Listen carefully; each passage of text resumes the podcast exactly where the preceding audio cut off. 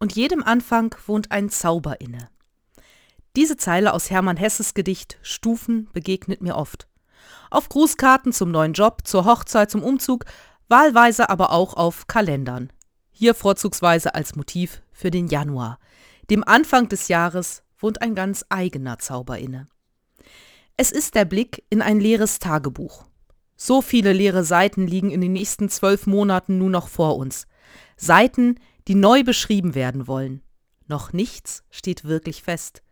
Die Zukunft ist das unbekannte Land. Was wird sein? Was kommt in diesem Jahr auf uns zu? In der Silvesternacht haben wir gute Vorsätze gefasst, die unser Leben verändern sollen. Wir nehmen unsere Zukunft selbst in die Hand und drücken ihr so schon einmal im Voraus unseren Stempel auf. Wir suchen uns einen Leitspruch, der uns durch die Ungewissheit der Zukunft wie ein Stern leiten soll. In kirchlichen Kreisen ist das oft die sogenannte Jahreslosung. Für das Jahr 2022 lautet sie Jesus Christus spricht, wer zu mir kommt, den werde ich nicht abweisen. Wenn ich sie lese, dann kommen mir als erstes Bilder von überfüllten Booten mit flüchtenden Menschen im Mittelmeer in den Sinn. Ich frage mich, was wir als Christen tun können, müssen, sollten, um dieses Leid zu lindern. Mir geht als nächstes die Diskussion, wie wir in der Pandemie mit unseren Gottesdiensten umgehen sollen, durch den Kopf. Dürfen wir als Christen Menschen an der Kirchentür abweisen, weil laut Corona-Verordnung nicht genügend Plätze da sind, sie vielleicht Erkältungssymptome haben oder nicht geimpft sind? Als nächstes rückt der erste Teil der Jahreslosung in meinen Blick. Wer zu mir kommt. Ist das nicht eine Aufforderung an uns alle, dass wir uns auf den Weg zu Christus machen müssen, so wie die Hirten und die Weisen sich auf den Weg zur Krippe gemacht haben? Ist das die Bedingung, dass wir nicht von Christus, von seiner Liebe ausgeschlossen werden? Wir müssen uns aktiv zu Christus bekennen, um gerettet zu sein? Und dann lese ich in der Bibel etwas genauer nach. Wo steht eigentlich die Jahreslosung? In was für einem Zusammenhang sagt Jesus diese Worte?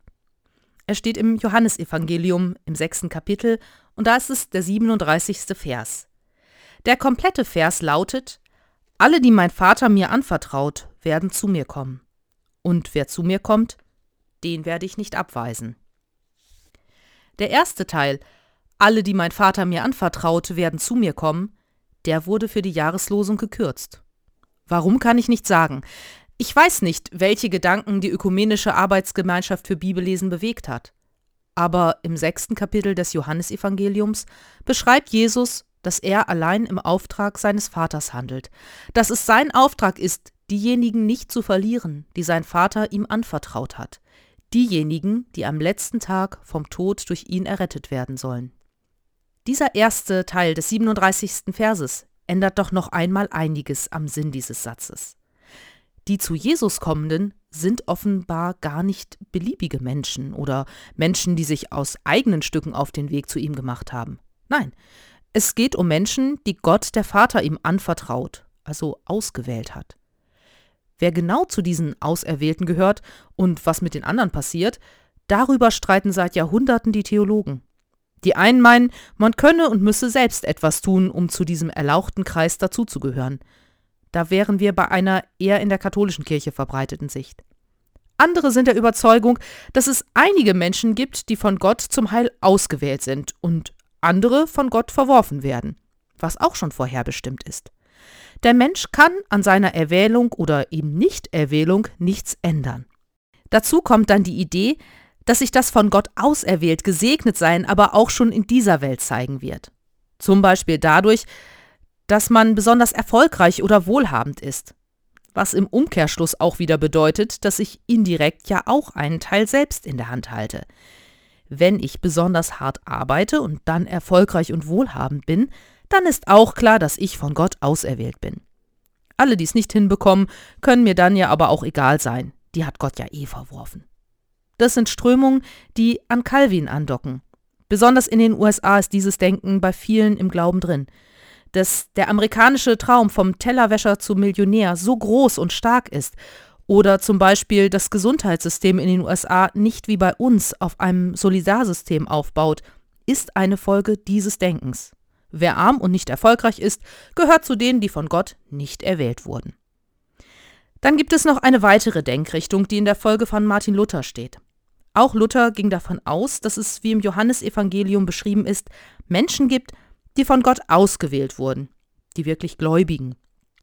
Luther macht es uns an dieser Stelle aber nicht so einfach. Er ist der Meinung, dass wir Menschen gar nicht erfassen können, wer denn zu diesen Auserwählten gehört. Schließlich ist das Gottes Entscheidung. Er stellt auch fest, dass man ebenso wenig sagen kann, was denn mit all den anderen ist und sein wird, weil auch das Gottes Entscheidung ist.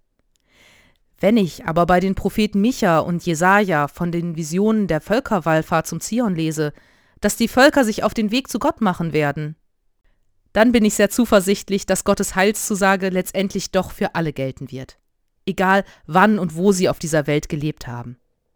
Für die Jahreslosung Jesus Christus spricht, wer zu mir kommt, den werde ich nicht abweisen, ist es in diesem Jahr also nicht ganz unwichtig im Hinterkopf zu behalten, dass die zu Jesus kommenden die von Gott Auserwählten sind, dass er diese nicht abweisen wird.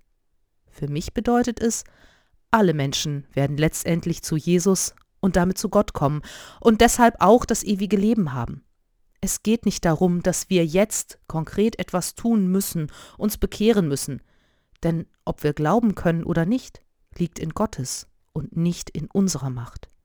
Wir sind gerettet durch Gottes Gnade.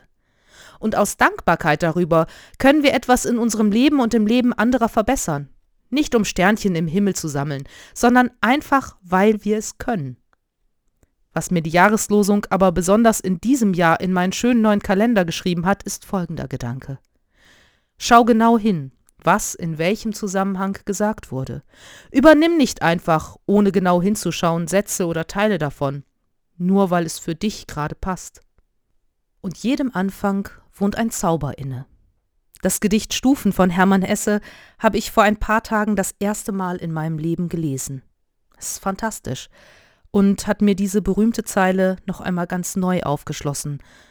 Nur für Hochzeitskarten werde ich es, glaube ich, nicht mehr unbedingt verwenden.